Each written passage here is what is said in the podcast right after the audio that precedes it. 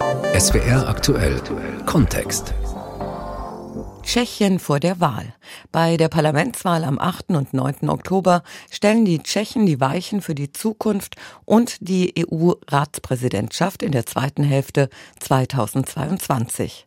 Im Endspurt liefert sich Regierungschef Babiš einen Schlagabtausch mit den Piraten und kommt durch neue Enthüllungen in Erklärungsnot. Peter Lange berichtet.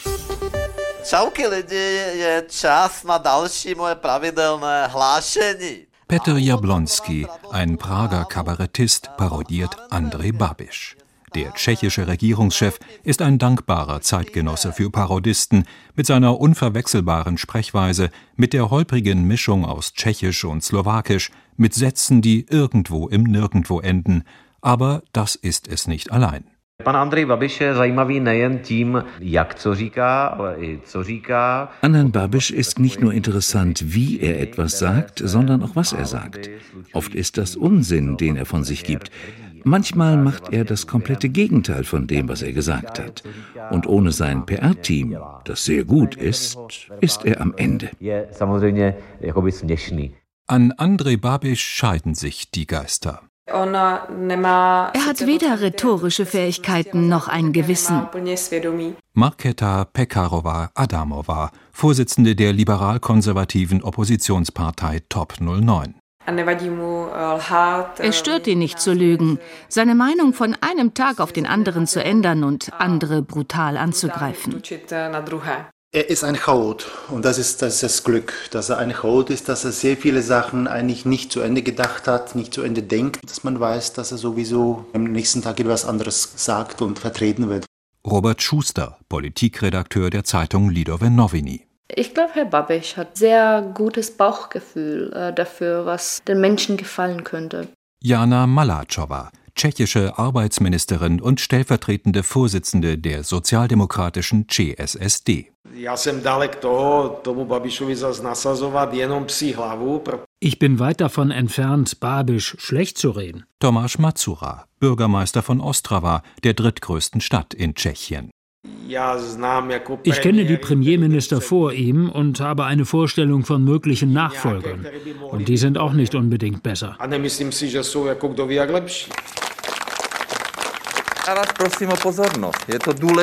Ich bitte Sie um Ihre Aufmerksamkeit. Es ist die letzte Chance, Babisch zu wählen. Die letzte Chance, unsere nationalen Interessen, unseren Lebensstandard, unsere Kultur und unsere Identität zu schützen.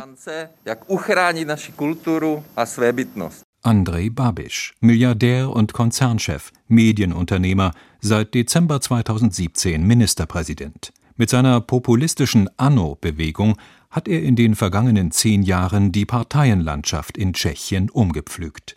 Die korruptions- und skandalgeprägten etablierten Parteien aus der Zeit nach 1989 hat er marginalisiert, 2013 die konservative ODS, 2017 die sozialdemokratische CSSD. Ein selbsterklärter Saubermann, der aber polarisiert durch seinen Politikstil und wegen der Affären, die ihn seit Jahren begleiten. Er ist ein harter Geschäftsmann mit einer Mentalität aus der Zeit, als er noch für den Geheimdienst STB gearbeitet hat. Sagt Marketa Pekarova Adamova, die Chefin der Oppositionspartei Top 09 konkurenci nechá buď to nějakým způsobem je koupí, nebo nechá vyhladovit a vlastně pokoří a, a úplně ji vymaže. A er kauft seine Konkurrenz auf und schafft sie so ab, weil seine Firmen von Staatsgeldern abhängig sind, von Subventionen und Aufträgen muss er die absichern, damit sein Geschäftsmodell nicht zusammenbricht tak si potřeboval pojistit, že vlastně se mu tady tenhle ten business model nezhroutí. Mit seiner Vergangenheit als Ex-Kommunist und mutmaßlicher STB-Spitzel hat er nie reinen Tisch gemacht. Polizei und Staatsanwaltschaft ermitteln gegen Babisch wegen Subventionsbetrug. Und die Europäische Kommission geht davon aus, dass er seinen Agrofert-Konzern nur zum Schein an einen Treuhandfonds abgegeben hat. Sie sieht einen massiven Interessenkonflikt zwischen dem Unternehmer und dem Politiker Babisch. Den hält auch Olga Richterowa von der Piratenpartei für erwiesen. Er entscheidet über die Art und Weise, wie zum Beispiel Subventionen in die Agrarpolitik gehen. Er verhandelt über die Subventionen in der EU und so weiter. Und zugleich bekommen, seitdem er in der Regierung ist, seine Firmen immer mehr und mehr Milliarden an Subventionen. Seine einzige Ideologie ist es, an der Macht zu bleiben, dem Gefängnis zu entkommen und seinen Einfluss in der Wirtschaft zu erhalten. Das ist alles, was ihn interessiert und dem wird alles untergeordnet. Bei der bevorstehenden Parlamentswahl dürfte das alles dennoch nicht die entscheidende Rolle spielen, glaubt der Meinungsforscher und Politikanalyst Jan Herzmann. So wichtig, wie das die Opposition sehen möchte, ist es wieder nicht. Aber wenn nicht was wirklich gravierendes Neues kommt, dann sind diese Argumente schwach. Etwas Gravierendes könnte jedoch sein, was am Sonntagabend ein internationaler Rechercheverbund unter dem Stichwort Pandora Papers veröffentlicht hat. Danach soll André Babisch über Offshore-Konstruktionen für umgerechnet 15 Millionen Euro heimlich ein Schloss in Südfrankreich gekauft haben. Die Opposition vermutet, es handle sich um Schwarzgeld und stellt entsprechende Fragen. Babisch weist auch dieses Mal jeden Verdacht zurück, er habe nichts gestohlen. Die Gelder waren versteuert. Die Anno lag zuletzt mit über 25 Prozent in Führung. Ob sich diese neue Geschichte auf ihre Wahlchancen auswirkt? Für viele Babisch-Anhänger sei das alles nicht relevant, meint Michal Klima, Politikwissenschaftler an der Metropolitan University in Prag. Entscheidend dafür sei die Spaltung der tschechischen Gesellschaft. To, co říkáte, je převažující názor městských středních vrstev, ale není to převládající názor das, was gegen Babisch gesagt wird, ist überwiegend die Meinung der urbanen Mittelschicht. Es ist aber nicht die Mehrheitsmeinung in den kleinen Städten und an der Peripherie. Die ökonomisch schwachen Randgebiete sind bereit, nicht nur die Anno von Babisch, sondern auch die rechtsradikale Okamura-Partei und die Kommunisten zu wählen. Für die Mitte-Rechts-Opposition kam nach der Parlamentswahl 2017 nicht in Frage, mit André Babisch zu koalieren, mit einem Premier, gegen den bis heute strafrechtlich ermittelt wird. Anders die abgewählten Sozialdemokraten.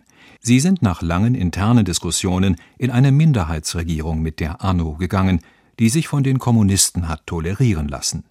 Am Ende der Wahlperiode ziehen der Politologe Robert Schuster und der Meinungsforscher Jan Herzmann gar keine so schlechte Bilanz. Ich denke, vier verlorene Jahre waren es nicht. Das kann man nicht so sagen. Dieser Übergang zu dieser populistischen Bewegung hat sich eigentlich nicht zum Glück irgendwie jetzt negativ bemerkbar gemacht, in dem Sinne, dass die zum Beispiel jetzt sofort, so wie in Ungarn, das Verfassungsgericht hätten äh, umfärben wollen. In diesem Sinne sind wir, denke ich, noch relativ glimpflich davon gekommen. Auch dank dessen, weil eben Babisch keinen Plan hat.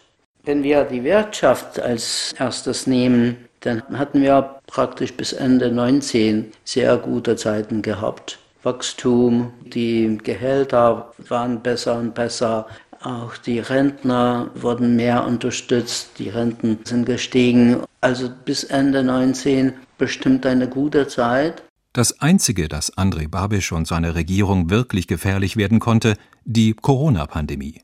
Sie hat seine Schwächen schonungslos offengelegt, die erste Welle noch sehr gut gemeistert, dann aber die zweite unterschätzt und in der dritten abgetaucht, eine chaotische Kommunikation, kein Vertrauen mehr in die Regierung. Im Frühjahr waren die Fehler der Regierung ganz frisch. Man hat die 30.000 Tote vor Augen gehabt. Das war sehr traurig. Man sah, dass trotz unseres sehr guten Gesundheitssystems diese Anzahl der Toten fast die höchste in der Welt sei. Vor allem im Vergleich mit anderen entwickelten Ländern war es einfach unglaublich hoch. Erinnert sich Olga Richterowa. Das Wahlbündnis ihrer Piraten mit der Partei der Bürgermeister und Unabhängigen stieg in den Umfragen auf über 30 Prozent. Die ANO fiel auf 20. Aber Corona ist nicht mehr das Hauptthema im tschechischen Wahlkampf.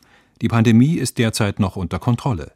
Und die Wirtschaft, gestützt mit Milliarden an Finanzhilfen und Kurzarbeitergeld, hat rasch wieder Tritt gefasst.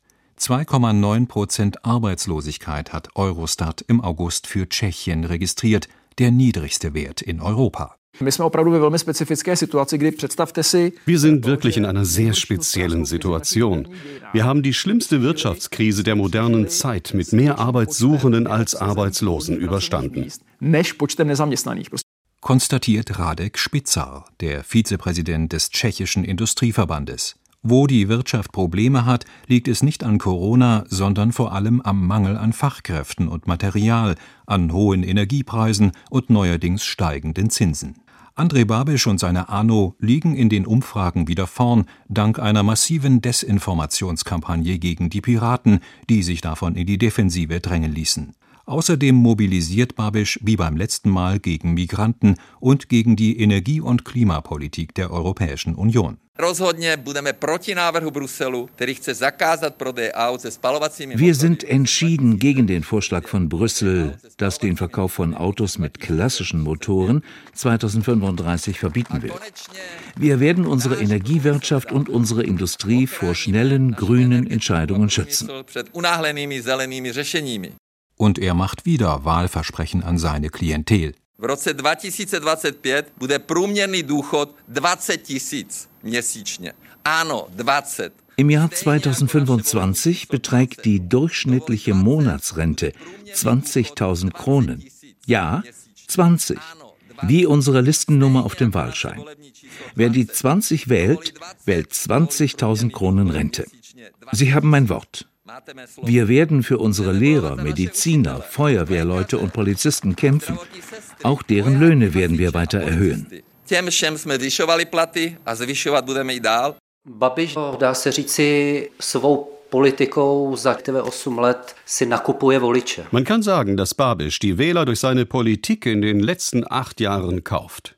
Meint der Politikwissenschaftler Michal Klima. Noch härter formuliert es Marketa Pekarova-Adamova von der Oppositionspartei Top 09. On nedělá nic jiného, než že uplácí na státu závislé lidi, což jsou nejvíc důchodci, kterých je 2,5 Babiš macht nichts anderes, als die vom Staat abhängigen Leute zu bestechen, die zwei Millionen Rentner und die 500.000 Staatsbediensteten, indem er ständig die Renten und Löhne erhöht. Das ist eine Art von Mafiastaat, in den wir leider geraten sind. Je to vlastně jako mafiánský stát, nebo to tady prostě se nastalo, dostali jsme se až do tohoto stádia. Die liberal-konservative und proeuropäische Top 09 hat sich mit Christdemokraten und ODS ebenfalls zu einem Wahlbündnis zusammengeschlossen. Spollu nennt es sich, was so viel heißt wie gemeinsam. Spollu liegt in den Umfragen derzeit knapp hinter der ANO. Ihr Spitzenkandidat ist der ODS-Vorsitzende Petr Fiala, der seine traditionell neoliberale und europaskeptische Partei etwas mehr in die Mitte gerückt hat. Der Haushaltsentwurf der Regierung Babisch sieht für 2022 noch einmal neue Schulden von umgerechnet 15 Milliarden Euro vor, obwohl die Wirtschaft brummt und keine Corona-Hilfen mehr den Etat belasten. Allerdings ist die Schuldenlast von Tschechien mit 44 Prozent des Bruttoinlandsprodukts im europäischen Vergleich eher niedrig. Jana Malatschowa, die Arbeitsministerin von den Sozialdemokraten, warnt daher vor der Rückkehr der Konservativen an die Regierung. Die Angst, dass die ODS dann regiert, ist sehr groß. Und was dann passieren würde, wissen wir alle. Sehr harte, sehr neoliberale Politik. Jana Malatschowa nimmt für sich in Anspruch, mit 30 Gesetzesvorhaben die soziale Lage von Geringverdienern, Rentnern, jungen Familien und Alleinstehenden mit Kindern nachhaltig verbessert zu haben. Allerdings hat das bislang nicht auf das Wählerkonto der Sozialdemokraten eingezahlt. Die Leute sind dankbar dafür, dass wir alle diese Sachen durchgesetzt haben, aber irgendwie kriegt die Sahne von der Torte unsere Koalitionspartner dafür. Ich glaube, es ist ein Kommunikationsproblem. Babisch hat die ANO nach links verschoben und deswegen kämpfen die Sozialdemokraten und die Kommunisten darum, dass sie überhaupt über 5 Prozent kommen. Sagt der Politologe Michal Klima. Leute wie Tomasz Mazura, den Bürgermeister von Ostrava, hat das veranlasst, sich von der ANO zu trennen. Für mich ist wichtig, dass sich ANO am Anfang zu drei Schlüsselbegriffen bekannt hat. Erstens Antikorruption, zweitens liberale Bewegung und drittens proeuropäisch. Mit der Zeit hat sich das geändert. Das Hauptmotiv ist nun, Wahlen um jeden Preis zu gewinnen, egal mit welchen Wählern bez ohledu na ten elektorát. Zur Not eben auch mit der klassischen Klientel von Kommunisten und Sozialdemokraten, die Babisch und seine Partei inzwischen im linken Lager sehen. Ich habe nichts gegen Senioren oder dagegen, dass man ihre Lebensverhältnisse verbessert.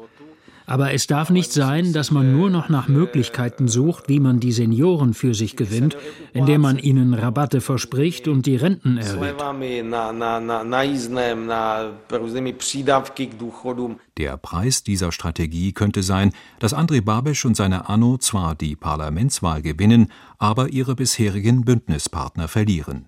Als neue Partner haben sich die Rechtsradikalen von Tomio Okamura angedient, die vermutlich über 10 Prozent kommen. Er strebt den Austritt Tschechiens aus NATO und Europäischer Union an. Schwer vorstellbar, dass André Babisch darauf eingeht, denn in der zweiten Jahreshälfte 2022 übernimmt Tschechien die EU-Ratspräsidentschaft. Aber völlig ausgeschlossen ist es auch nicht. Michael Klima sieht deshalb die Mitte-Rechtsopposition in der Pflicht, sollte sie keine eigene Mehrheit bekommen. Sie solle ihre Vorbehalte überwinden und mit Babisch koalieren. Ich halte es für wichtig, dass jemand wie Pietre Fiala seinen Wählern dann erklärt, unter welchen Bedingungen seine Partei in eine Regierung unter Babisch geht. Dass der zwar ein Populist ist und so weiter, dass es aber für uns entscheidend ist, dass wir anders als Ungarn unter Orban und Polen unter Kaczynski im Korridor der normalen Demokratien bleiben. Und ein Gegengewicht zu den pro-russischen und pro-chinesischen Interessen der Prager Burg wäre auch wichtig. Wenn es nicht dazu kommt, dann wird Babisch von der Burg geradezu magnetisch angezogen. Und dadurch würde die Tür für Rechts- und Linksextremisten geöffnet. Das wäre für die Tschechische Republik nicht gut. Die Burg, damit sind vor allem Präsident Miloš Zeman und seine Berater gemeint. Zeman ist immer noch der stärkste Verbündete von Andrej Babiš. Er hat mehrfach angekündigt, dass er die stärkste Einzelpartei mit der Regierungsbildung beauftragen wird, auch wenn eines der beiden Wahlbündnisse stärker sein sollte. Es läuft also auf Babiš hinaus, auch wenn die Wahl noch nicht gelaufen ist, wie der Politikwissenschaftler Michal Klima beteuert. Die Situation ist im Hinblick auf die Ergebnisse immer noch sehr instabil, weil 30 Prozent der Wähler noch nicht entschieden sind, für wen sie stimmen werden. Es kann also auch in einem politischen Patt enden, mit einer langen Hängepartie, bis klar ist, wer im Regierungsamt in Prag das Sagen hat.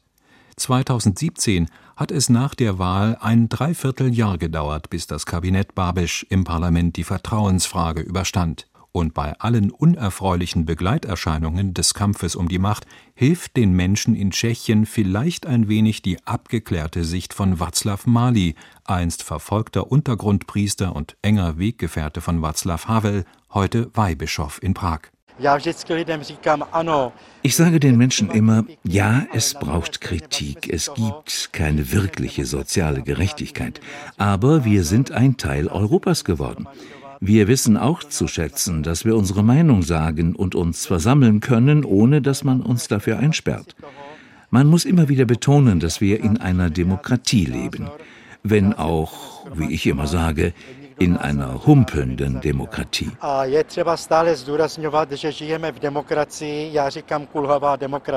Tschechien vor der Wahl. Das war SWR aktuell Kontext von unserem Korrespondenten Peter Lange.